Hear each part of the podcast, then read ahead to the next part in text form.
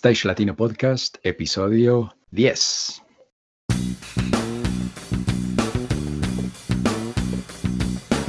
Si eres técnico, ingeniero, diseñador, productor o gestor de eventos y espectáculos, o quieres desempeñarte en cualquiera de estas áreas, este es tu podcast. Stage Latino es el programa en el que hablamos de todo lo relacionado con la planeación, producción y puesta en marcha de eventos y espectáculos a nivel profesional.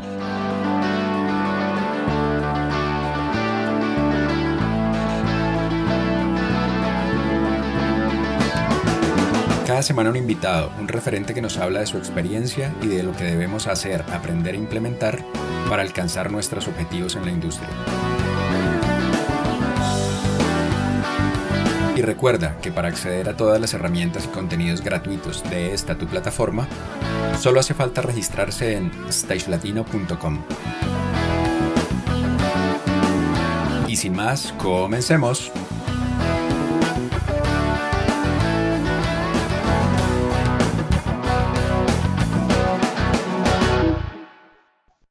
Hola, hola, ¿qué tal amigos? Bienvenidos a nuestra cita semanal de Stage Latino Podcast. Primero que todo, un saludo muy especial a todos nuestros usuarios registrados en stagelatino.com. También invitarlos a suscribirse a nuestra lista de correos para así mantenerlos informados de todas nuestras novedades de la comunidad de Stage. Como ya es costumbre, con ustedes quien les habla, Fernando García, programador de iluminación y creador y director de stagelatino.com. Y al otro lado de la línea, Juan Pablo Flores, artista y productor audiovisual y director de contenidos de Stage Latino. ¿Cómo va todo, Juanpa? Fercho, ¿cómo estás? Un saludo para ti y para quienes nos escuchan, especialmente en América Latina y en la comunidad de habla hispana. Pues nada, muy contento por acá de encontrarnos nuevamente y en especial por el invitado que tenemos hoy. Cuéntanos la sorpresa. Así es, Juanpa, pues tremendo invitado y no podía ser para menos. Hoy vamos a celebrar nuestro episodio número 10.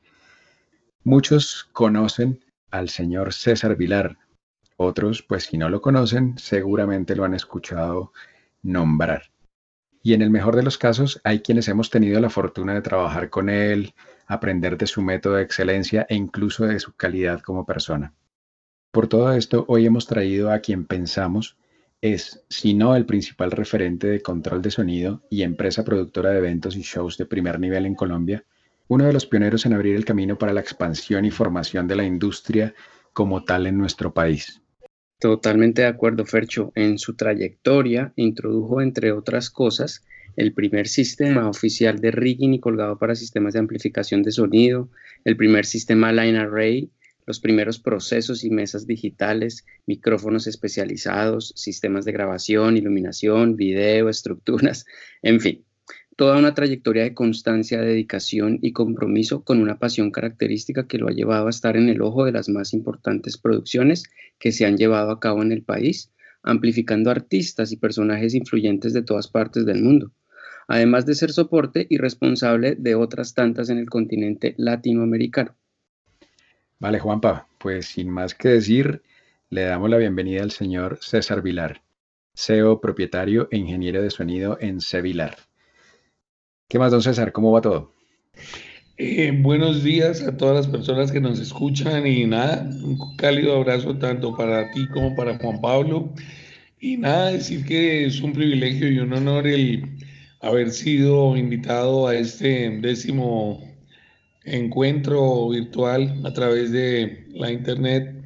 y veo pues con muy buenos ojos el que se pueda en algún momento compartir algo de lo vivido a través de esos 30 años de experiencia. Bueno, César, el honor es nuestro y, bueno, empecemos. Claro que sí. Eh, ¿Qué nos puede contar, don César? ¿Quién es y cómo llegó a trabajar en, en la industria? ¿Cómo tomó la decisión de trabajar en el tema de eventos y espectáculos?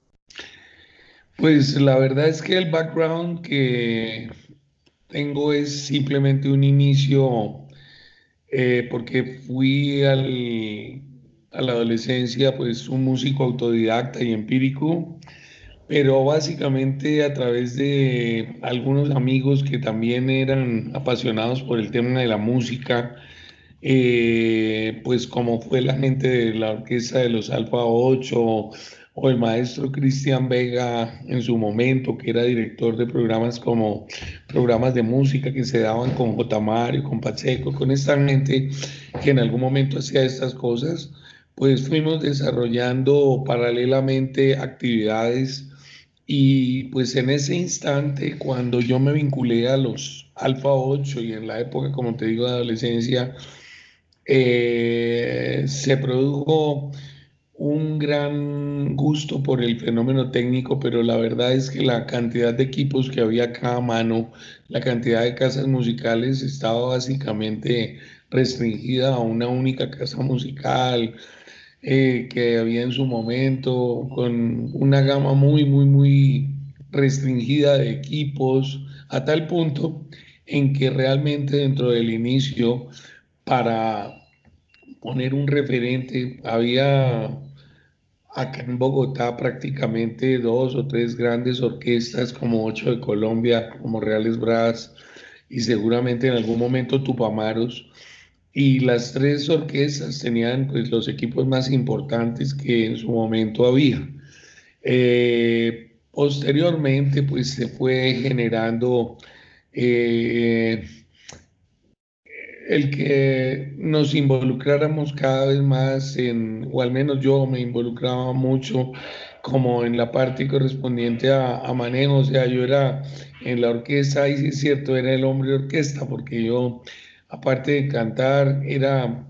el que cuadraba las cosas del equipo de amplificación y yo pues durante una época importante del grupo,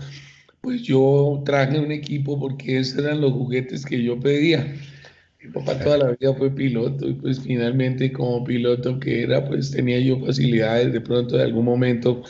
brujear, que era lo que había en Estados Unidos de última tecnología y compramos en algún momento un equipo ahí de segunda que nos vendieron a muy buen costo por ahí en una casa musical y pues a través de ello eh, se formó la posibilidad que eh, pudiéramos acceder a equipos que en su momento eran equipos de muy, muy alto perfil, pero serán equipos tan, digamos, tan obsoletos al día de hoy que hasta casi que la misma marca que teníamos en los equipos, que era Pibi, es una marca prácticamente hoy por hoy casi que desaparecida del mercado de audio en este momento. Entonces, era una época sesgada mucho por la falta de gear, falta de equipo y de hardware con el cual trabajar dignamente. Sin embargo, pues la verdad es que el hecho de tener ese gusto y esa pasión por la música sé que generó dentro de la gente siempre, pues a través de los años,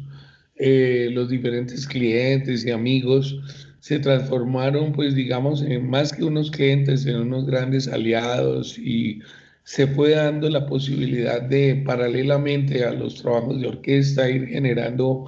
una compañía de amplificación muy pequeña y muy modesta, porque la verdad la compañía más grande que había en el país en su momento era Jorge Vázquez de Medellín y era una compañía muy, muy grande. Basta también importante recordar que la compañía, digamos, cubría todos los posibles shows internacionales que en su momento se empezaron a traer al país y llegaban gente como el Poma, Rocío Durcal, esto, los españoles que estaban famosos o los mexicanos. Entonces, pues a través de esto a nosotros pues nos empezaban a llegar clientes, pero realmente teníamos unos equipos muy muy limitados porque originalmente eran realmente equipos que eran equipos simplemente con los que se empezaba en orquestas de baile, pero pues como ya lo anoté anteriormente, eran las orquestas de baile más importantes las que podían acceder a una gama de equipos con amplificadores serios y con todo esto de, de muy alta gama, pero no eran en absoluto sistemas tan evolucionados como los actuales line array existentes o equipos en donde hoy por hoy el equipo más modesto es un equipo original. En aquel tiempo puedo decir que realmente de manera un poco artesanal, eh, muchas ocasiones lo que hacíamos era simplemente hacer diseños de parlantería y fabricarlos. Claro. claro. Eh, pues estamos hablando de, los ochentas, ¿no? ¿Qué, ¿Qué, recuerdas con gratitud de esa época donde predominaba lo analógico? Pues con gratitud recuerdo que Juan Carlos Yepes, que en ese tiempo era el ingeniero de Carlos Vives, yo siempre le, le, le pedía consejos y le decía, actualmente Juan Carlos es uno de los uno de los encargados de ventas de una compañía importante de Estados Unidos, pero pues digamos en su momento Juan Carlos trabajaba como ingeniero de Turing con Carlos y pues nos sugirió en algún momento, hey, cómprate unas Crest Century, que eso es ahorita lo que está mandando la parada. Nuevamente eran consolas muy limitadas porque eran consolas de, ¿qué te digo yo? De tal vez a tope, 48 canales, por ahí por unas 8 mezclas o unas 12 mezclas de salida, eh, todo análogo, muy, muy especial, pero que me acuerde de manera especial, aparte de esas consolas que digo que, eran Crest Century, seguramente en algún momento fue muy interesante haber explorado la primera consola compacta de Yamaha y la primera consola también que tuvimos de gran formato, que fue la, la Yamaha PM4000 y la Yamaha 2404, que fueron consolas, pues digamos, en su momento la Yamaha era una super consola para hacer cuánto rock and roll había. Eran consolas de 24 canales de formato muy compacto con cuatro auxiliares por canal y, tal vez un par de efectos, no sé si dos o cuatro efectos por canal, pero en ese tiempo esa cosa era una locura y, y hacía parte de un rack personal, digamos que yo tenía algunos, algunos equipos, como decir, eh, equipos que hasta en la actualidad yo, yo cuando amplifico cosas en vivo y por hoy utilizo algunos de esos aparatos que estaban a mano en el rack de ese tiempo, pero pues digamos sobreviviendo desde rack análogo queda una Eventide eh, DSP 4500 que es un aparato que es un, un armonizador muy muy fino que tiene algoritmos de, muy buen perfil. Eh, estaba tal vez un ecualizador, que era un ecualizador que era el primero a mano, que traía como analizador de espectro construido dentro del mismo ecualizador. Entonces, si en algún momento algo te pitaba, tú podías mirar a un analizador que él traía en la parte de arriba de cada banda, traía tres botoncitos, uno verde, un LED de tráfico, igual que un semáforo, o sea, un verde, un anaranjado y un rojo. Así que si en cualquier momento algo te pitaba, el mismo ecualizador te iba diciendo a dónde estaba, pero pues la verdad en, términos de, recuerdos de una época en que predominó tanto todo lo análogo, pues fue interesante el, haber ido eh, invirtiendo en estos aparatos que a la poste se transformaron pues en un, en un dinosaurio. Es muy, muy increíble la transformación que tuvo todo esto,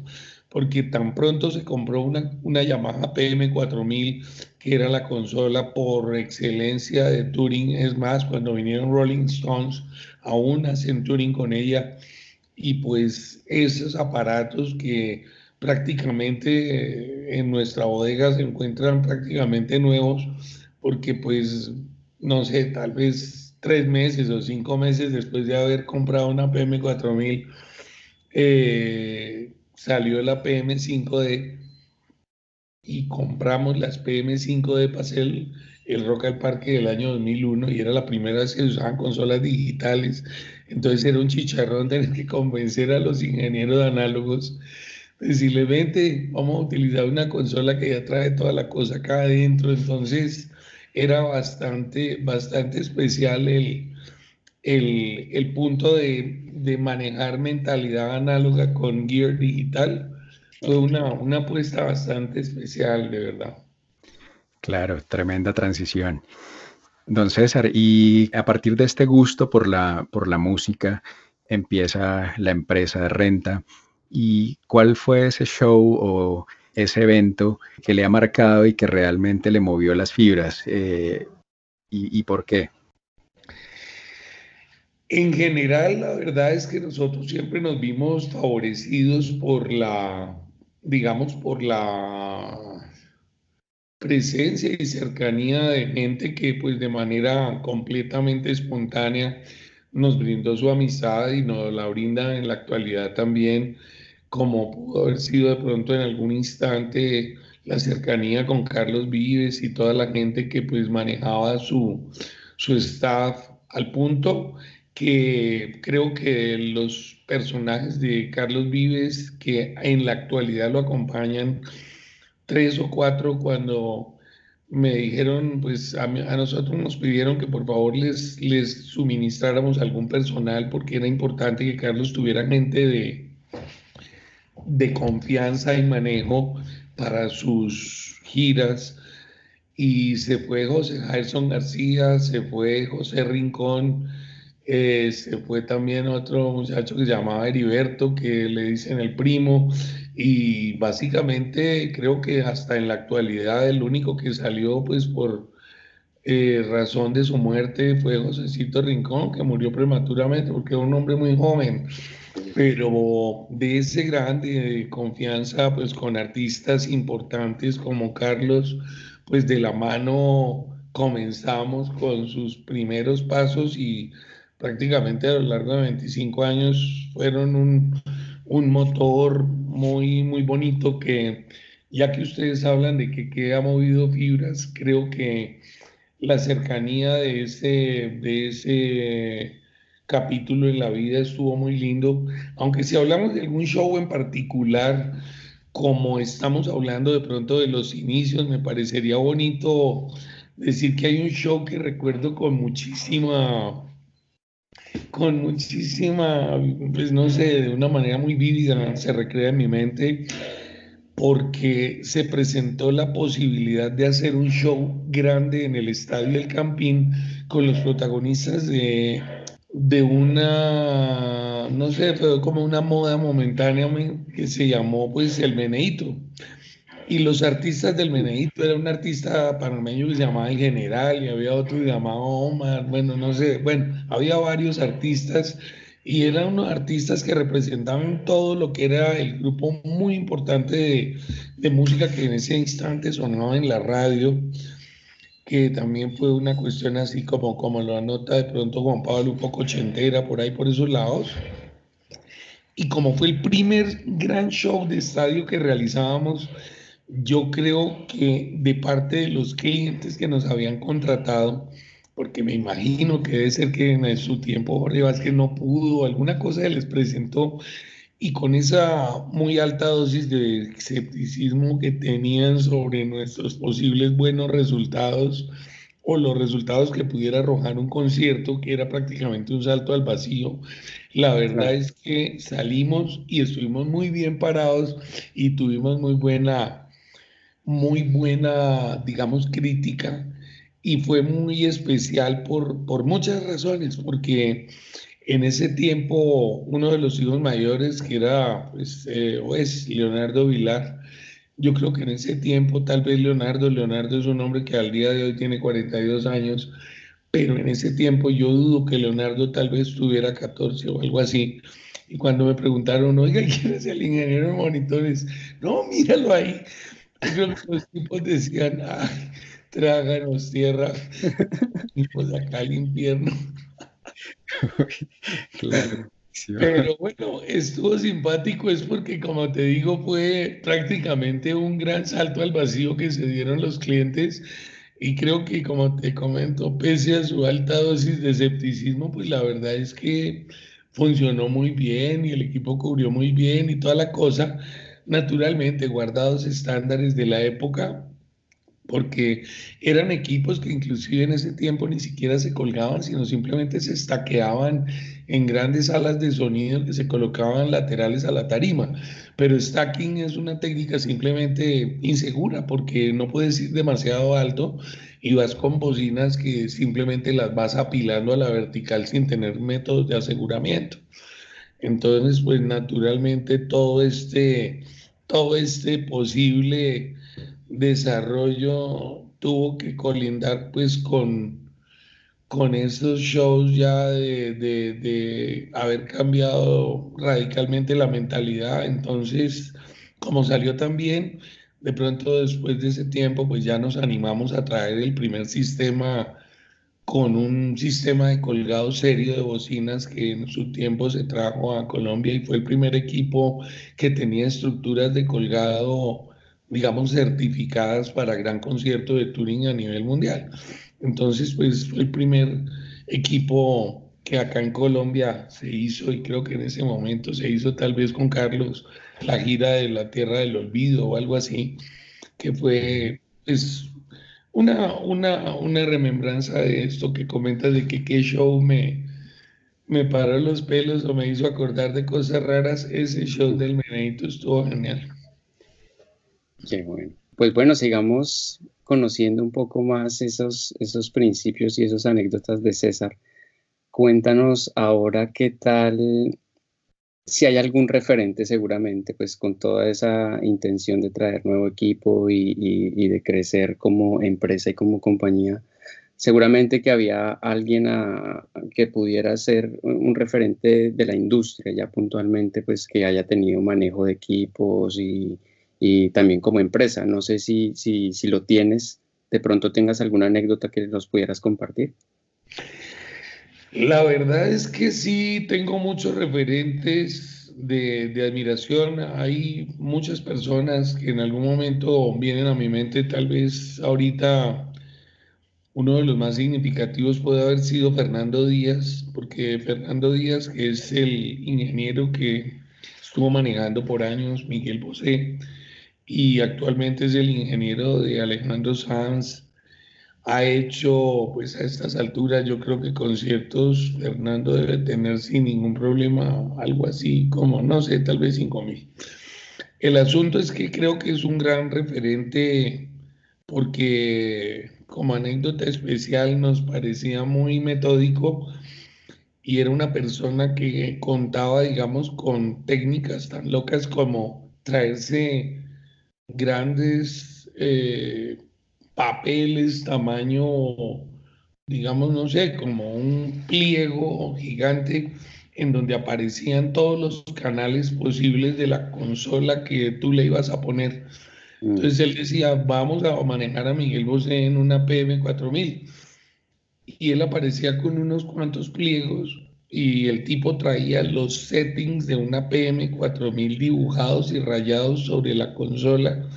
que era la que aparecía en el pliego, y decía, esto es una pura técnica digital, porque todo esto toca hacerlo a dedo. Mira, acá va el high, acá va tal botón, acá va esto, acá va el efecto, acá va pum. Y el tipo, canal por canal, lo traía copiado en un pliego para que simplemente no tener que ponerse a inventar, pero así igual que te digo que tenía la PM4000, tenía una Midas Heritage 3000, tenía las consolas eh, de las diferentes marcas que en algún momento estaban, las Soundcraft, eh, todo lo que en ese tiempo se, estaba utilizando, el tipo tenía cómo eran los settings análogos de la mezcla de Bose en cada consola de las que le podían poner en cualquier país, así de los de gira. Entonces era un protagonista un poco por fuera de serie. Eh, fue un ingeniero que también tenía una gran virtud y era que era supremamente asertivo en su nivel, digamos, como lograba los settings de los equipos. Era una persona muy, muy conocedora y traía pues por ese lado un método muy, muy, digamos, muy exacto de cómo debería manejarse el equipo pues, en los shows que, que en algún momento él hacía y de verdad era una de las personas que tenía un sonido muy, muy, muy consistente. Y aparte de ese, otro de los metódicos que algún día nos tocó ver en nuestra vida también fue Rob Colby, que Rob Colby era el ingeniero de Prince, era el ingeniero de Phil Collins, era el ingeniero de, no sé, de algunos latinos importantes como tal vez Luis Miguel. Eh, eh, Luis Miguel, él estuvo también manejando en algún momento algo de Carlos Vives igual. Y Colby era una persona que habiendo manejado pues cosas así como Shakira o latinos de muy, muy alto perfil, también tenía, digamos, en ese sentido una manera de manejar y una manera de, de prever todos sus posibles requerimientos era muy exacto. Te mandaba listados exactos de todo aquello que quería ver en la consola, la altura, en qué se iba a sentar, eh, a qué horas esperaba llegar, qué quería encontrar cuando llegaba. O sea, era absolutamente impecable en todas sus cosas. Pues ya de hecho me he referido en algún momento a, a quien me, me, me, puedo, digamos, a llegar a admirar como, como, como ingeniería, porque pues la verdad son ingenieros de, de, un, de un estándar muy, pero muy, pero muy alto y muy consistentes en que su mezcla siempre es muy, muy bien, muy, muy buena. Creo que también es justo reconocer, pues digamos, a los nacionales que a través de su duro esfuerzo se han logrado crear un, un posible panorama de reconocimiento internacional. Naturalmente queda feo que de pronto yo reconozca acá a los hijos míos porque pues sé perfectamente que pues como, como ingenieros de Vives estuvieron mucho tiempo vinculados a, a su staff, pero igual, más allá de ellos, igual hay muy buenos ingenieros locales, estaba pues López, el ingeniero de Fonseca, estaba Darío Ruiz, que era el ingeniero de Atercios, estaba Eduardo de Narváez, que fue el ingeniero número uno que tuvo Carlos y que fue uno de los que también estuvo ayudando a grabar todo lo del tema de clásicos de la provincia 1, está John Jairo Vitrago, Álvaro Llano, o sea, hay mucha gente que es necesario destacar y reconocer como muy buenos profesionales y gente que, que de alguna manera deja bien parado el estándar de Colombia como, como nivel de ingeniería a nivel internacional. Claro. Claro, claro que sí. Don César, ¿y cuál es la fórmula para estar siempre actualizado en la industria, eh, en una industria tan cambiante?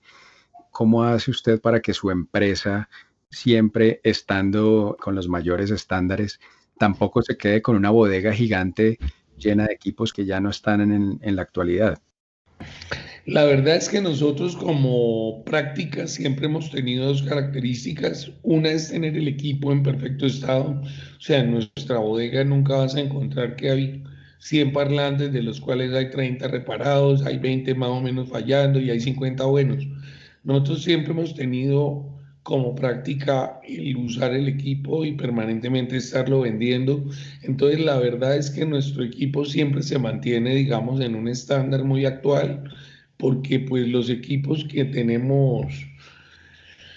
eh, en la actualidad pues son realmente equipos muy muy nuevos y están en un maravilloso estándar tanto de mantenimiento cosmético, o sea, su parte externa es impecable y su parte de funcionamiento también lo es. Entonces yo creo que de alguna manera tener el equipo siempre actualizado ha sido como una tendencia natural. Yo nunca he sido apegado absolutamente a nada. Si a mí me piden véndeme este equipo con todo lo que lo quiera, igual siempre lo he vendido y ahorita pues con mayor razón porque nosotros estamos representando acá en Colombia la marca Adamson, que es una marca maravillosa del Canadá que tiene excelentes equipos y excelente rendimiento y una relación muy balanceada de costo-beneficio. Entonces, por ese lado, yo creo que existe a nivel de la industria como dos tendencias de, de, digamos, de impulso. Hay una tendencia que podría yo pensar que es una tendencia prácticamente que yo la denominaría casi como un fad, una moda. Esa es una tendencia que de pronto simplemente es explotada a nivel de la hipérbole de marketing de las compañías. Pero hay una segunda tendencia que tal vez sí sería la más interesante, que es la de los mercados a nivel mundial. Mm, en este estilo de mercado como el que nosotros manejamos, yo sé que se habla de sonido, pero desde una óptica supremamente estrecha. O sea, me explico. Ah, la mayoría de las personas de alguna manera se transforman como gente de marca y más allá de oír o no oír, se transforman en defensores incondicionales de algún tipo de marca pero están naturalmente, pues en esto exhiben un sesgo muy importante a nivel de influencia por el marketing de, de los fabricantes. Sin embargo, a nivel, por ejemplo, del mundo,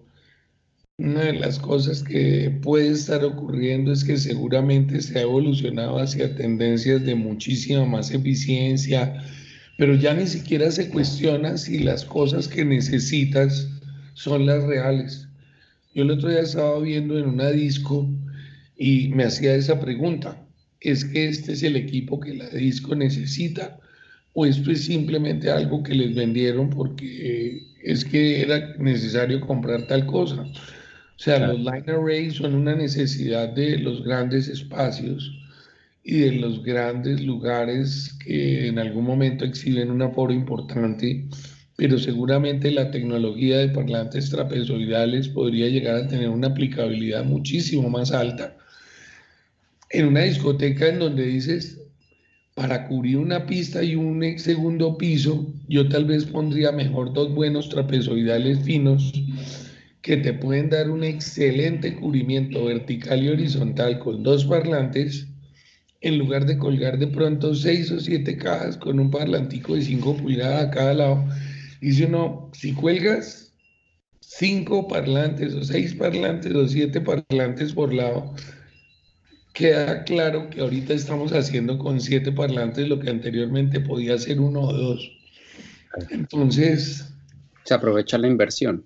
me parece que no necesariamente la industria, mm, digamos, como que protege eh, al, usuario final con un nivel de información que, realmente ocurre así. O sea, no es, no es necesariamente lo último que aparece en los catálogos la, la necesidad tuya seguramente uno no necesite pronto un Ferrari para ir a comprar allí el pan, de pronto necesites una cicla y ya. Pero pues a la gente siempre le están vendiendo un nuevo producto, le están vendiendo una nueva historia y pues eso es algo que, que es digno de ser revaluado en términos de cuál es la tendencia de moda o cuál es realmente la tendencia de los mercados a nivel mundial. Yo sé que la tendencia de los mercados a nivel mundial va seguramente a derivar con respecto a lo que es la tendencia actual, a que necesitaríamos ah, ir teniendo cada vez un poco más de control ah, de los parámetros en las bocinas para poder seguramente manipular algunas algunas interacciones que entre ellas se dan y pues creo que al mercado actualmente oferta no le falta de muy buenos productos, de muy buenas marcas, pero sí creo que de alguna manera está un poco por verse el que el mercado del audio sea permeado por, por, digamos, por la tendencia mundial de bajar costos y empezar a añadir más producto por el mismo valor que estás pagando pues ya pues algunas marcas se han sensibilizado con el tema y ya empiezan a exhibir seguramente productos de una calidad relativamente buena por un costo bastante aterrizado. Porque pues en estos casos lo que resulta pasando es que casi siempre el usuario está muy por debajo de las posibilidades del equipo que maneja. Sea, estoy seguro de que ninguno de nosotros conoce las 68 funciones del control de, televisor que tiene a mano. Conoce tal vez dos o tres, que es el store, el prender, apagar, cambiar de canales y uno que otro menú de pronto de saltar de cosas al fútbol. Pero estoy seguro de que el control tiene 40 botones que nadie ha explorado. Y en este caso, pues yo diría que sí es más importante que exhibir un, un posible tema de tendencia mundial. Eh, el encontrar realmente quién pueda hacer que ese Ferrari ande como debería andar. Claro, don César. Y volviendo, volviendo un poquito al tema de la renovación, ¿usted ha tenido la necesidad de salir a ofrecerle a la industria los equipos que, que, tiene para cambio o más bien ha sido una cuestión muy orgánica en la que la gente mm, eh, llega a usted buscando precisamente esos equipos? La verdad es que nosotros todo el tiempo tenemos el equipo en venta permanentemente. Todo el equipo nuestro, desde los más grandes hasta los más chicos. Y somos gente que, pues como te digo, como parte de la normal operación de la compañía. Permanentemente estamos siempre cambiando el equipo y siempre estamos en esto tratando de poner, digamos, en uso marca, eh, los nuevos modelos, las nuevas, digamos, bocinas que van sacando. Ya tenemos nuestros favoritos, los que sí, los que no. Y, o sea, no somos en ese sentido gente que se niega a oír algún nuevo tipo de tecnología, algún nuevo tipo de, pero definitivamente sí la fórmula es un poco blindarse de las modas, porque realmente noto que como tendencia de moda, que es una tendencia nociva, puede encontrarse eh, personas que dicen, yo te puedo hacer un disco, y el disco está hecho básicamente con de pronto un micrófono cualquiera, un grabador cualquiera, y una suite muy grande de plugins que arreglan la cosa al final. En este caso, se logra ver que es una tendencia nociva el venderle la idea a la gente que el problema se puede ir arreglando más para el final como una derivada de acá quedó mal la batería, entonces coloquemos el tal cosa, que este es un plugin que puede quitar la batería original y quitamos esto y le hacemos así. Y acá hay un plugin porque este era un piano, pero el tipo se desafinó y venga, afinémoslo acá y metámosle el autotune y hagamos esto. No, pero es que este tipo acá se enredó. No, no importa, cuanticemos acá y corremos el va. Entonces, está la cantidad, digamos, de mano que a veces se puede lograr metiendo eh, tecnología dentro de, una, dentro de una situación de música que yo siento que podría llegar a ser una tendencia más mala que buena el, resultar de pronto abusando de, de, recursos de tecnología que en buena medida podrían haberse transformado en algo digno. Claro. Bueno, sí, nos queda muy, muy clara la idea y el concepto en mis palabras lo interpreto como, sí, aprovechar el mercado y, el marketing y la imagen de, una promoción para poder eh, vender un producto antes de pensar en su eficacia y su aplicación. Queda muy buena la idea y, está muy interesante la charla en cómo vamos hasta el momento. Claro, y a mí, a mí personalmente me quedó sonando algo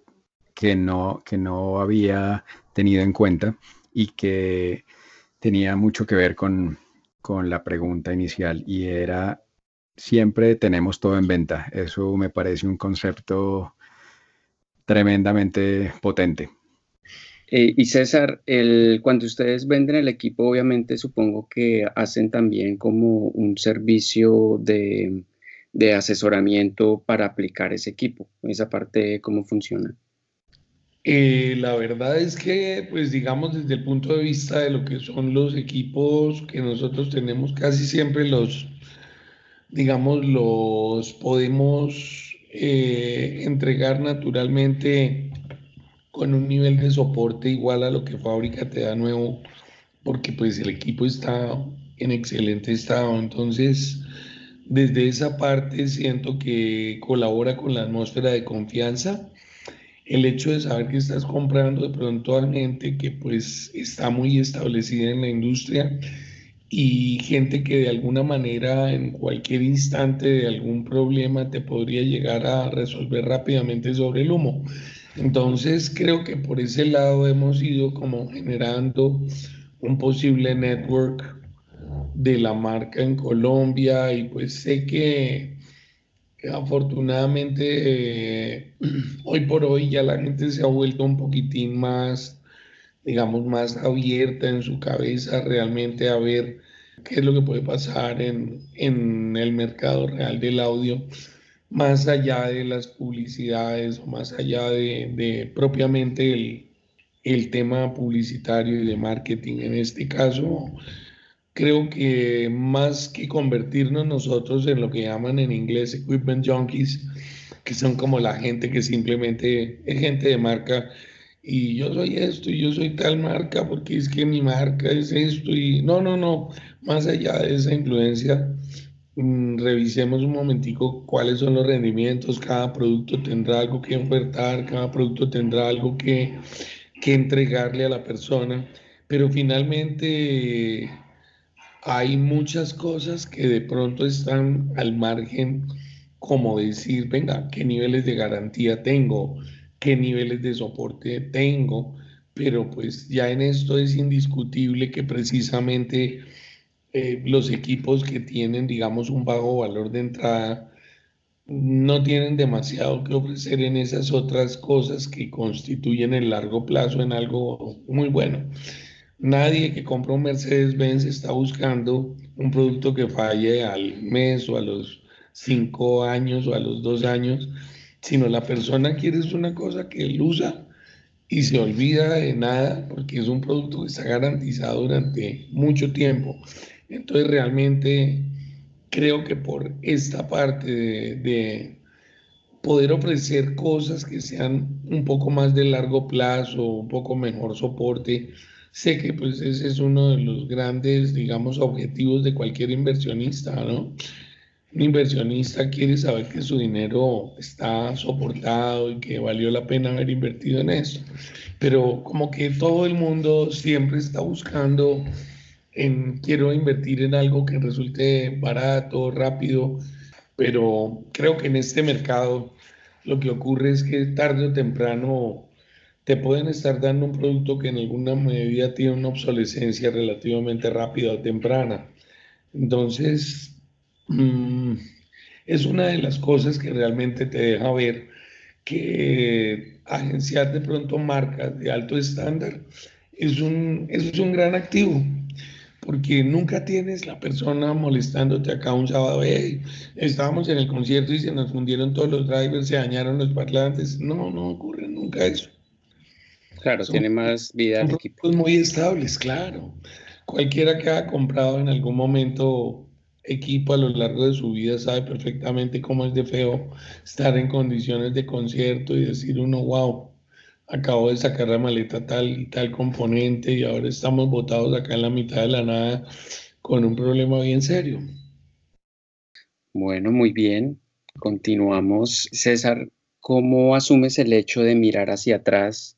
no solo pues como empresa tú has aportado en la parte de audio que obviamente todos sabemos que es tu fuerte y tu especialidad, también con las otras áreas como compañía, pues sabemos que ustedes han hecho con, sus alianzas pues unos eh, shows completos en todas las áreas. Y mirar eso eh, hacia atrás y ver todo lo que has aportado en este medio, ver el camino recorrido y todo lo que sucede allí ahora. Eh, el hecho de mirar hacia atrás y reconocerme como alguien que de pronto ha aportado granos de arena en toda esa construcción de lo actualmente existente en, en esta industria, yo siento que sería importante entrar a reconocer que de hecho siempre existe pues todo un montón de, como dicen por ahí, hombros de gigante. Y siempre yo he estado caminando sobre los hombros de los gigantes y esos gigantes pues nadie los detecta. Pero hablo de los ingenieros del medio con quienes he podido en algún momento compartir, de los ingenieros de nivel internacional, de la gente que en algún momento te apoya con el trabajo de escenario, de la gente que apoya con el trabajo de rigging y colgado. Eh, Siento que en ese sentido habría, primero que todo, un gran sentimiento de gratitud, porque toda esa cantidad de NNs que no se ven y de gente que está oculta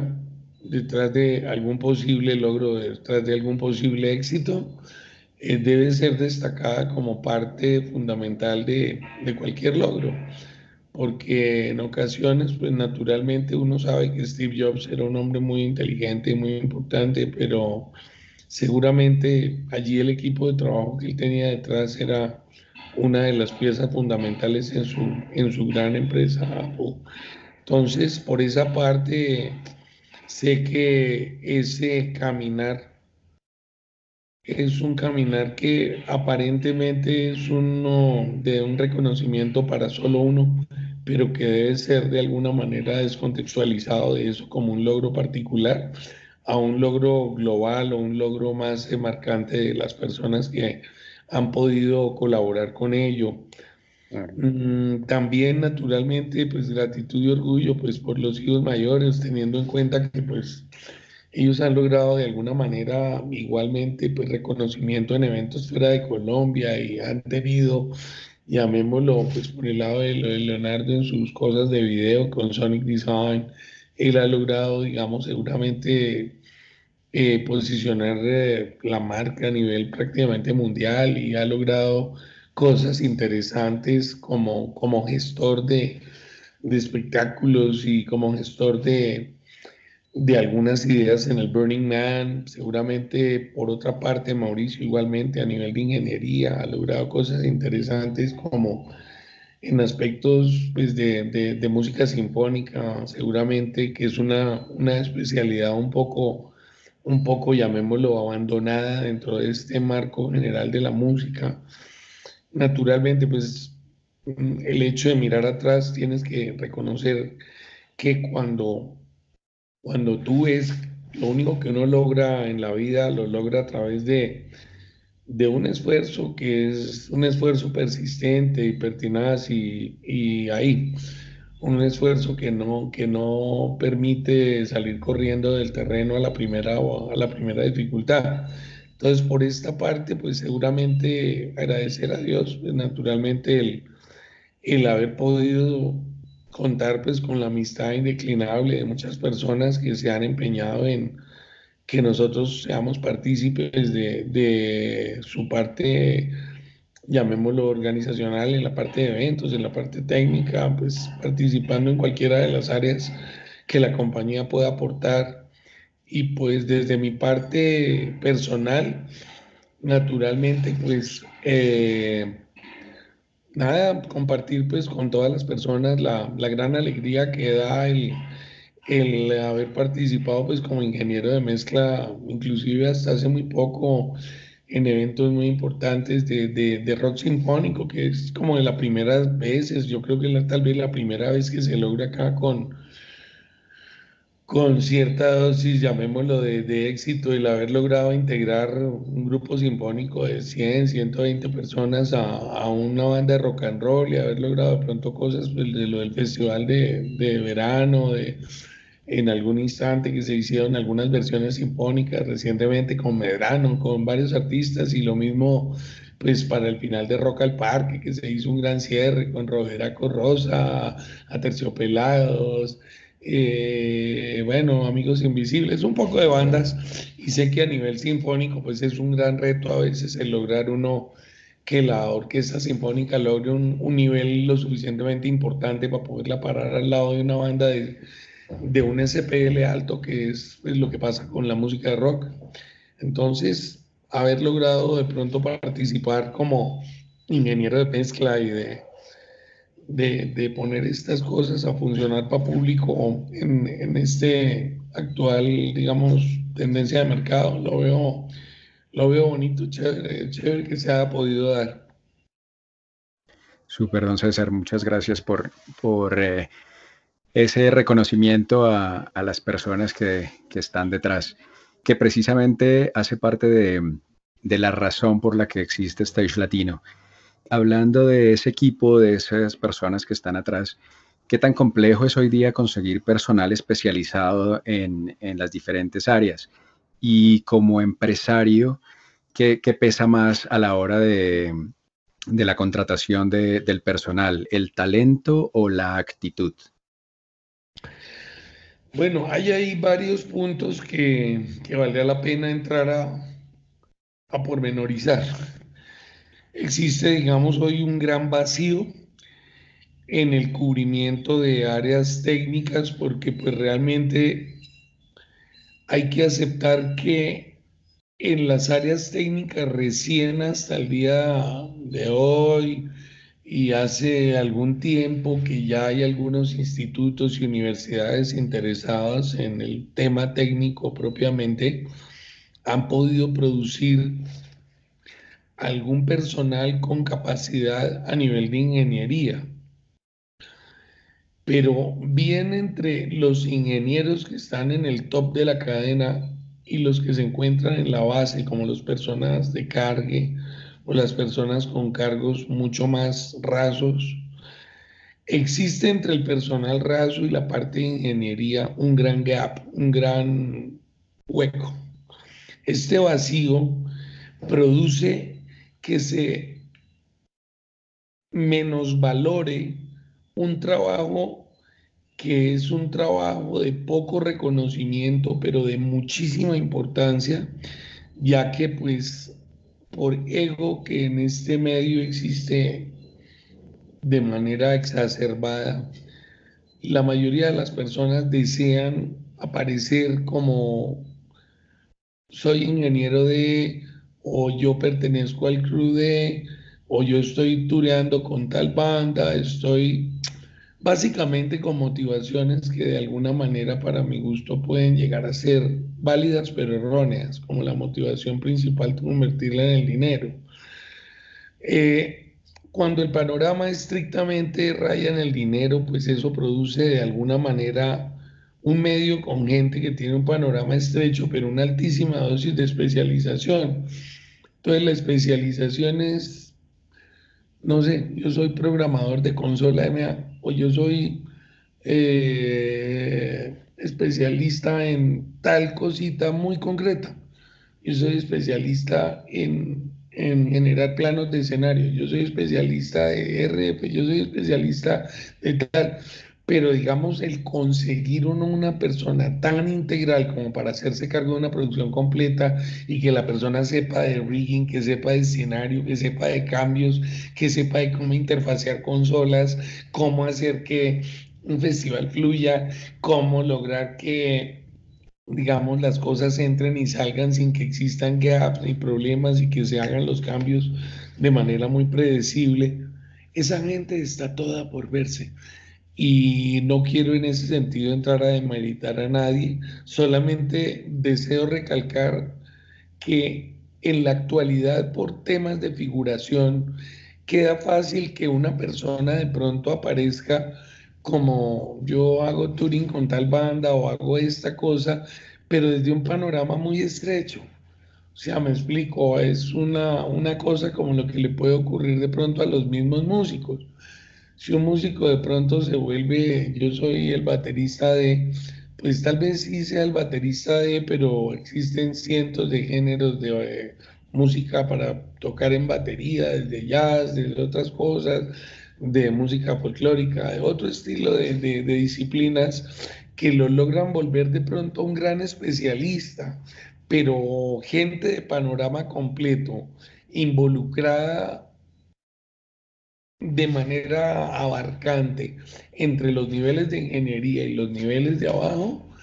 es complicado, complicado realmente llegar a, verlo fácilmente a la vuelta de la esquina. Y yo creo que en ese sentido de pronto los institutos, las universidades deberían tal vez analizando esa, esa gran brecha existente, podrían de pronto en esto hacer, no sé, haciendo el símil con algún tipo de, ejemplo de aerolínea, una cuestión es ser el piloto y otra cosa es el tipo que, que le infla las llantas al avión, ok, pero entre el que le infla las llantas al avión y el que pasa el trapito para que el avión quede bien bonito y el piloto, hay un montón de gente en la cadena que es muy necesaria y que debe estar el tipo que sabe cómo fluye el cableado hidráulico para que los fluidos puedan estar en todo el avión presentes, desde el agua de los baños hasta la, las cosas que manejan las turbinas y el tipo que maneja el sistema eléctrico de todo eso y el tipo que maneja el sistema del tren de aterrizaje y el otro y el otro y el otro. Y ahí se empieza a ver que ni todo el mundo está hecho para piloto, ni todo el mundo para pasar el trapito. Entonces, en ese hueco de la mitad sé que debería haber un mayor nivel de atención de parte de todos nosotros y pues respondiendo ya muy, muy concretamente la pregunta de que si es definitivamente personal especializado en cada área lo que abunda, tal vez no. Seguramente hay gente que a lo largo del tiempo ha tenido la disciplina de querer hacerse y tener de pronto la humildad de decir, tal vez salí de un instituto, tal vez salí de una universidad, pero carezco de la experiencia y voy a reconocer que esa experiencia es necesario darse el lapo y obtenerla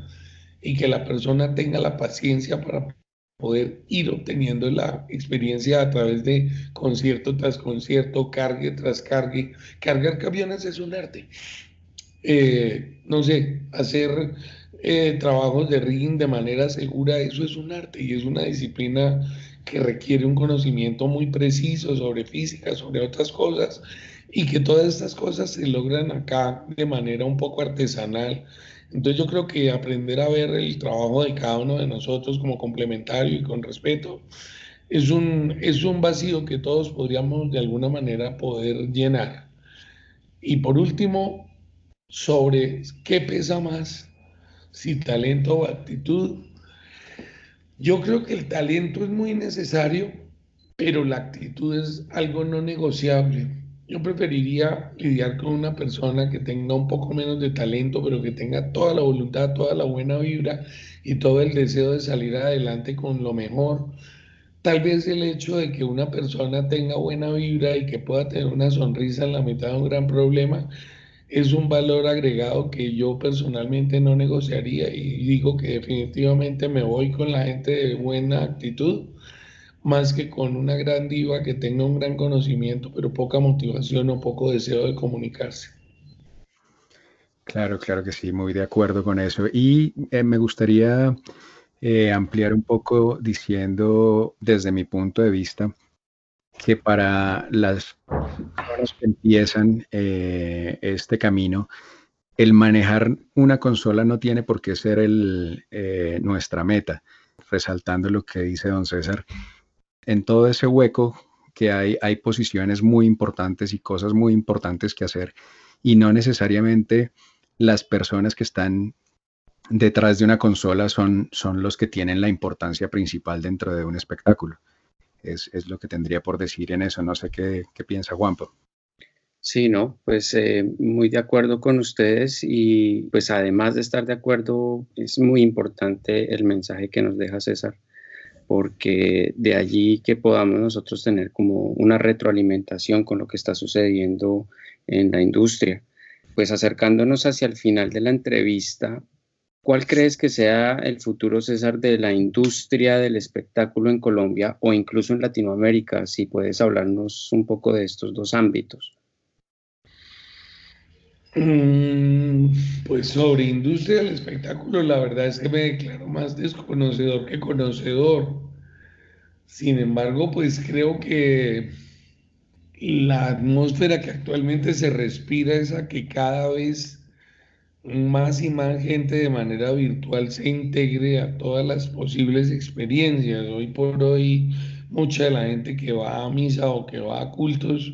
van de manera virtual conectados en un tablet o en un computador o en cosas así y dicen, miren, nosotros estamos transmitiendo desde tal iglesia el culto y resulta que tenemos 50 mil personas conectadas y eso debe ser importante a nivel de redes y a nivel de esto. Creo que seguramente a nivel de, de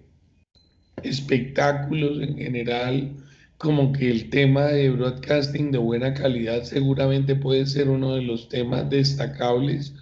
o dignos de, mención, como seguramente han ido aumentando los estándares de, de Full HD a 4K y seguramente en algún momento se moverán a 8 o a 16K, me imagino,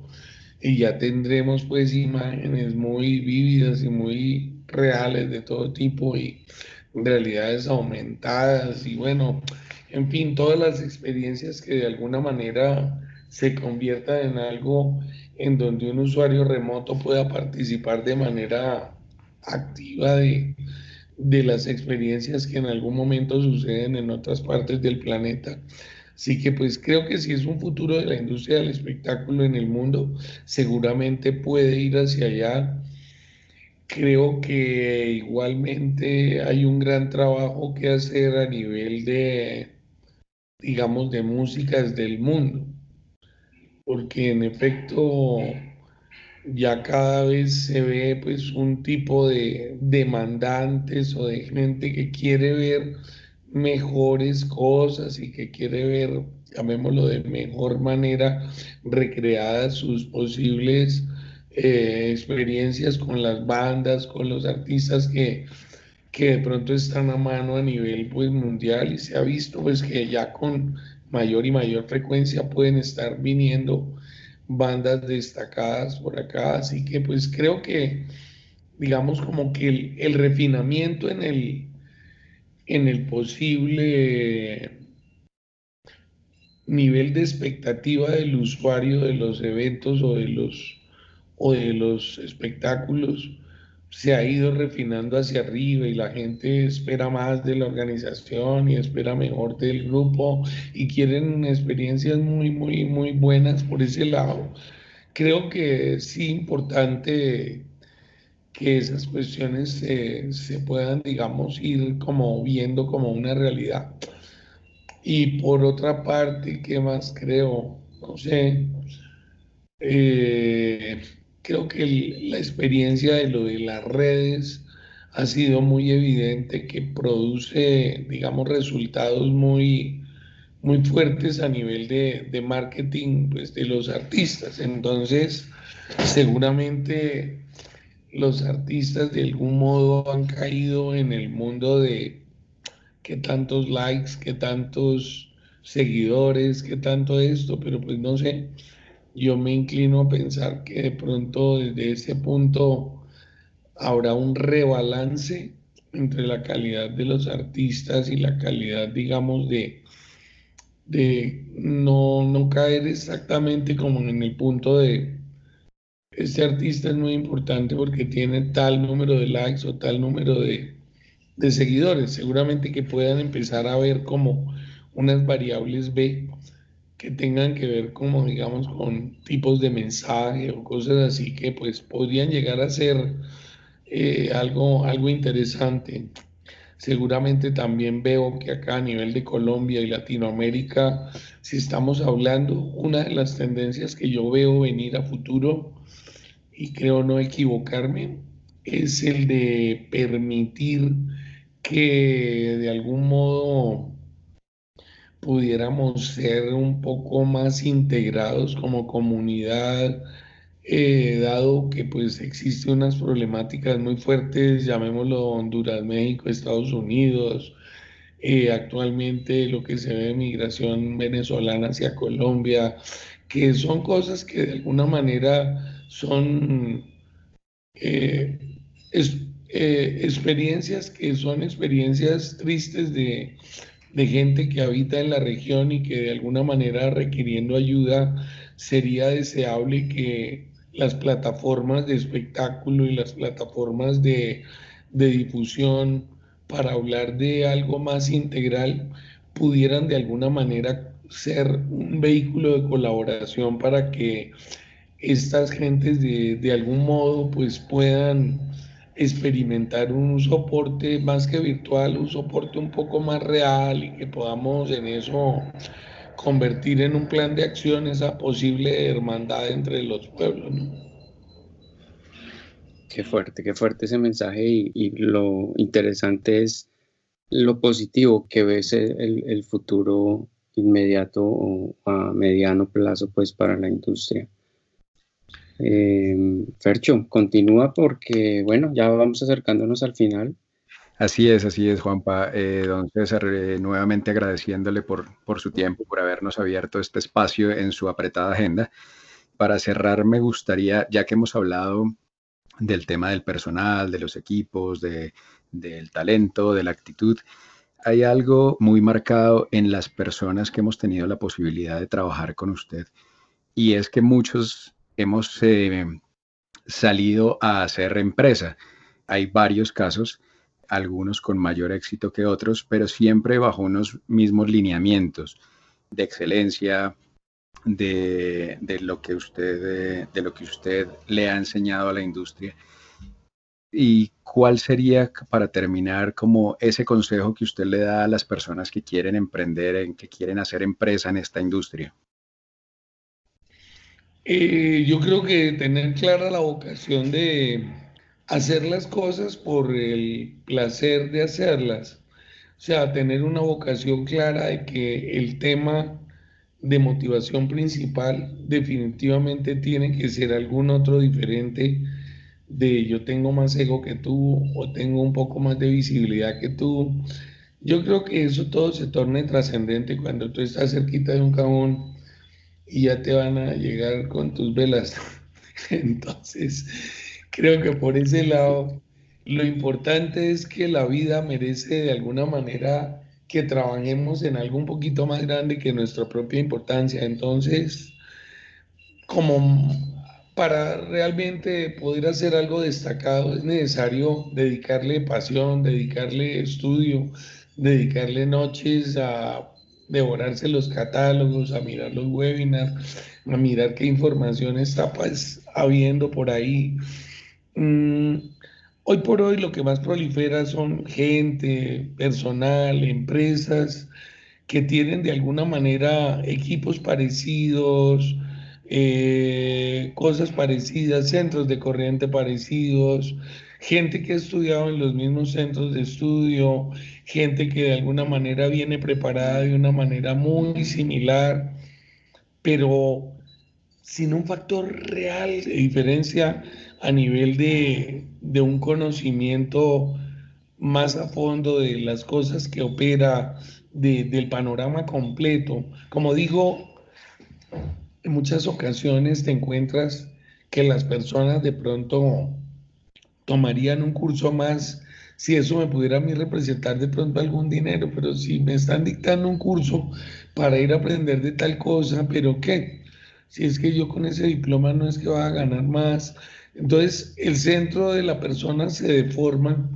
desde el punto de vista en que su motivación original no es el gusto por lo que hace, sino ver qué van a hacer por mí, o sea, qué, qué hay para mí. Ese qué hay para mí y el deseo de recibir para nosotros mismos es el eje de casi que toda la negatividad que subyace en el planeta. Ya cuando yo me pueda preguntar, venga hermano, ¿y qué puedo hacer yo de pronto por los demás? ¿Qué puedo, qué puedo de alguna manera aportar yo acá? ¿Qué es lo que yo puedo de pronto cambiarle a la gente un poquitico el chip en la cabeza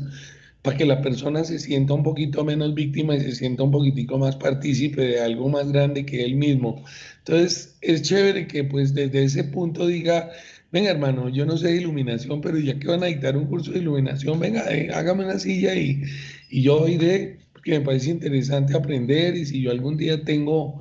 digamos, ese fiel deseo de seguir aprendiendo y de seguir eh, haciendo cosas, yo lo vi muy, muy interesante desde el punto de vista en que he visto personas muy viejas, como puede ser Bruce Sweden, el que grabó toda la discografía de Michael Jackson, o mm, Al Smith. Al Smith el otro día estaba dictando cursos en Francia, en la fábrica, en un castillo, y sé que el tipo puede cobrar una plata, pero esa plata es lo de menos. Estoy seguro de que ese señor dicta cursos es por el gusto de participarle a otra gente aquello que ha aprendido a lo largo de una vida de tantos éxitos como para tener 21 o 23 Grammys que debe tener. Y si no, estas son personas que tienen mucho que, que transmitir, pero la principal cosa que pueden transmitir es que a pesar de que son personas con cientos de logros para pues tener un, un alma henchida y un ego de aquí a Pekín. Son personas con gran sencillez, son personas con gran alma y con un gran deseo de poder de alguna manera hacer todo pues de, de una manera especial en donde el gusto por, por la labor no es reemplazado por absolutamente nada diferente de la pasión de hacer las cosas bien. Creo que todo trabajo puede ser de alguna manera una labor espiritual si se mira adecuadamente. Ordenar los cables en un escenario de manera fina y que se vean bonitos los cables desde que salen de los stands y que están asegurados en el stand con un pedacito de cinta para evitar que el micrófono se vaya y que los cablecitos queden bien ordenados hasta que llegan al stage box y todo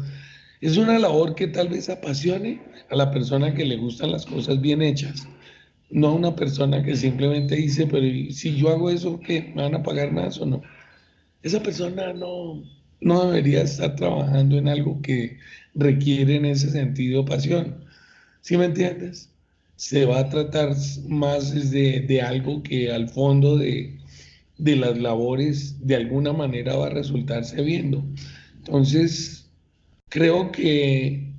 todos podríamos de alguna manera hacer un mejor medio en la medida en que nosotros podamos compartir un poquito de esas cosas que Dios nos ha dado como el talento y poder de algún modo compartir un poco de ese talento con otros o compartir de nuestro tiempo, dando de nuestro tiempo algo que pueda de alguna manera transformarse en un punto de inspiración para otra persona que recién comienza. Creo que desde ese punto de vista la motivación y, y la principal, digamos, eh, el, eje principal de, de, esa actitud que, es, que es la que hace que las cosas salgan lindas, es el, quiero que esto salga muy bien. Y cuando las cosas salen muy bien, la gente empieza a percibir que, que tú eres una persona que, wow, este tipo es chévere tenerlo acá cerquita porque ese tipo es sinónimo de tache el problema. Ese tipo es increíble. Ese tipo necesitamos tenerlo en el equipo de trabajo. Creo que ese es el, el mensaje un poco para la gente que de pronto nos pueda en algún instante estar escuchando en esta, en esta disertación que tenemos acerca de lo del medio de, del espectáculo. Pues don César, más claro el agua y tremendamente enriquecedor todo lo que nos, nos ha contado y ojalá no sea la última vez de, tenerlo como invitado en, este podcast. Muchas gracias por su tiempo, muchas gracias por todo lo que nos ha compartido. Pues Fernando, a ti, a Juan Pablo y a todas las personas que en algún momento están conectadas, pues nada, mis sinceros deseos porque todas las personas se sientan muy motivadas, se sientan muy muy contentos de estar pues emprendiendo labores que tengan que ver con este medio que es tan bonito y tan denso, porque hay mucha cosa por aprender, pero pues chévere, con la, con la mejor actitud para, para todos y muy agradecido por toda esta oportunidad tan bonita que me han permitido ustedes tener. Qué bueno, César. Eh, te mandamos entonces un fuerte abrazo y pues seguimos en contacto. Muchas gracias por el tiempo y a todos ustedes también por escucharnos. Y así hemos llegado al final de nuestro episodio de hoy. Gracias por escucharnos y referirnos con tus colegas y amigos. Si te ha gustado el programa, nos harás muy felices con una calificación de 5 estrellas en iTunes o un me gusta y comentarios en stagelatino.com, Evox, Spotify o en cualquiera de las plataformas donde nos escuches. Y recuerda que para acceder a todas nuestras herramientas y recursos gratuitos, el único requisito es estar registrado como usuario en stagelatino.com. Nos escuchamos la próxima semana con un nuevo invitado de cualquiera de las especialidades que tanto nos interesan. Hasta la próxima.